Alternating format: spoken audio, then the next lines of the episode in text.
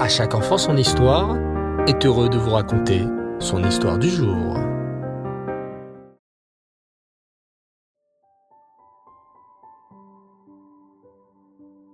Rêve les enfants Bonsoir. Vous allez bien? Vous avez passé une belle journée? Baou Hachem.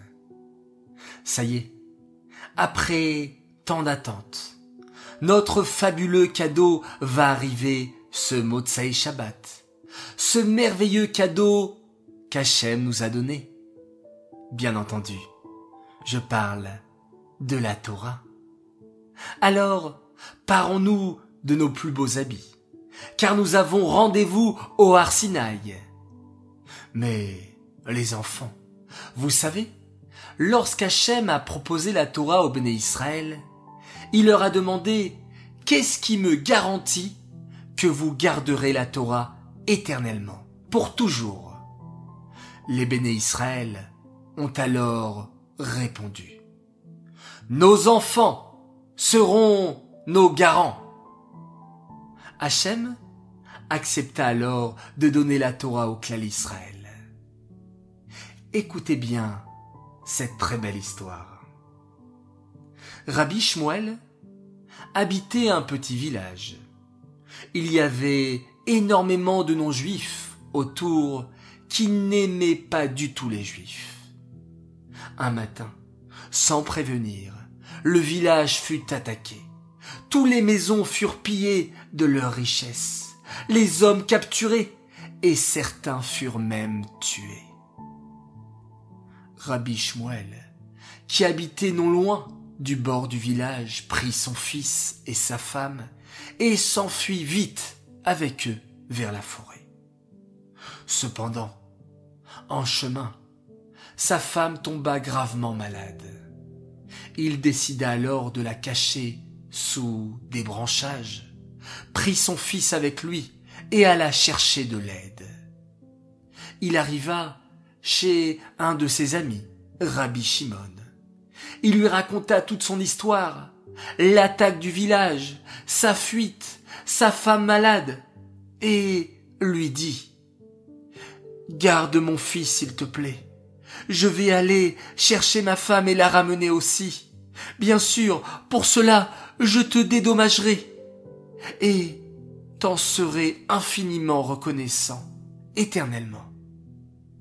Rabbi Shimon lui répondit Bien sûr, mon ami, tu peux compter sur moi. Rabbi Shmuel s'empressa d'aller chercher sa femme et de revenir chez son ami. Mais catastrophe. En revenant, que voit-il? Cette ville aussi avait été attaquée, les rues étaient désertes, mais surtout, surtout, son fils avait disparu. Il pleura amèrement, puis se ressaisit. Il attendit que sa femme fût guérie et eut repris des forces. Il se mit après en route vers la grande ville de Varsovie.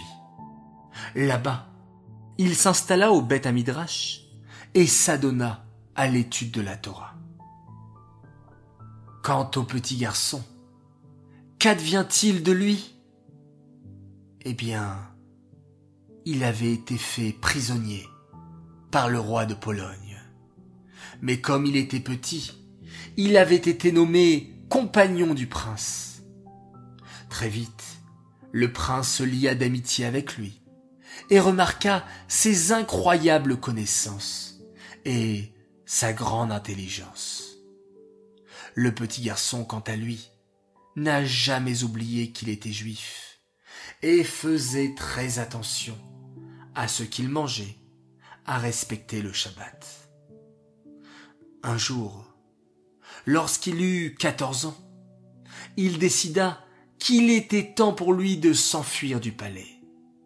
Alors, dans la nuit, il écrivit un mot à son ami le prince, qu'il avait toujours bien considéré, fit une corde avec des draps et s'échappa par la fenêtre. Il décida de partir directement au Beth Knesset, à la synagogue. Comme il retrouva personne, Il se dit que peut-être, à la synagogue, quelqu'un pourrait éventuellement l'accueillir. Il y entra et vit un monsieur âgé qui étudiait et soupirait de temps en temps. L'enfant s'assit non loin de là et écouta l'homme étudier. Soudain, il se rappela. Cette voix, il l'avait déjà entendue quand il était petit. Il s'approcha de lui et lui demanda. Rabbi, pourquoi vous êtes triste? Vois-tu, mon garçon, j'avais un fils qui m'a été enlevé très jeune. Et aujourd'hui, je ne sais pas ce qu'il est devenu. S'il est mort, ou pire, s'il a abandonné la Torah. À ces mots, le garçon s'écria. Papa, c'est moi.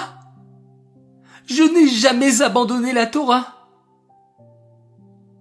Mon fils, est-ce possible? Est-ce vraiment toi? Mon fils? Bao Hachem Merci, Hachem. Et le garçon lui raconta tout ce qui lui était arrivé, son aventure dans le palais, et le fait qu'il ait toujours fait très attention de garder la Torah et observer les mitzvot. Le papa, ému, enlaça son fils très très fort et lui dit Mon fils, tu es l'exemple même de Matan Torah tu as su garder la Torah et ne jamais l'abandonner. Tu en es le véritable garant. Bravo. Je suis fier de toi. Et oui, les enfants, vous êtes, vous, les garants de la Torah et ses gardiens. C'est grâce à vous que la Torah perdurera. Alors vous tous, les enfants du peuple juif. Je compte sur vous pour continuer à étudier la Torah de tout votre cœur et à pratiquer un maximum de mitzvot. Merci les enfants de m'avoir écouté. J'espère que cette histoire vous a plu. Cette histoire est dédiée les Nishmat, Bluria Bat David, à Shalom. J'aimerais souhaiter ce soir deux grands Mazal Tov. Alors tout d'abord, un immense Mazal Tov à un garçon exceptionnel. Il fête aujourd'hui ses trois ans et il s'appelle Lévi Jamon. Toute ta famille s'associe pour te souhaiter un grand Mazal Tov en ce jour de ta coupe de cheveux. Tes frères et sœurs, Ayala Sarah et Aaron, mais aussi tes cousines Naomi, Adèle et Shirel Zawi, Anel et Yosef Eliachev, Raphaël et Sarah Benchimol, et bien sûr papa et maman qui te souhaitent de grandir en bonne santé et toujours dans la simcha.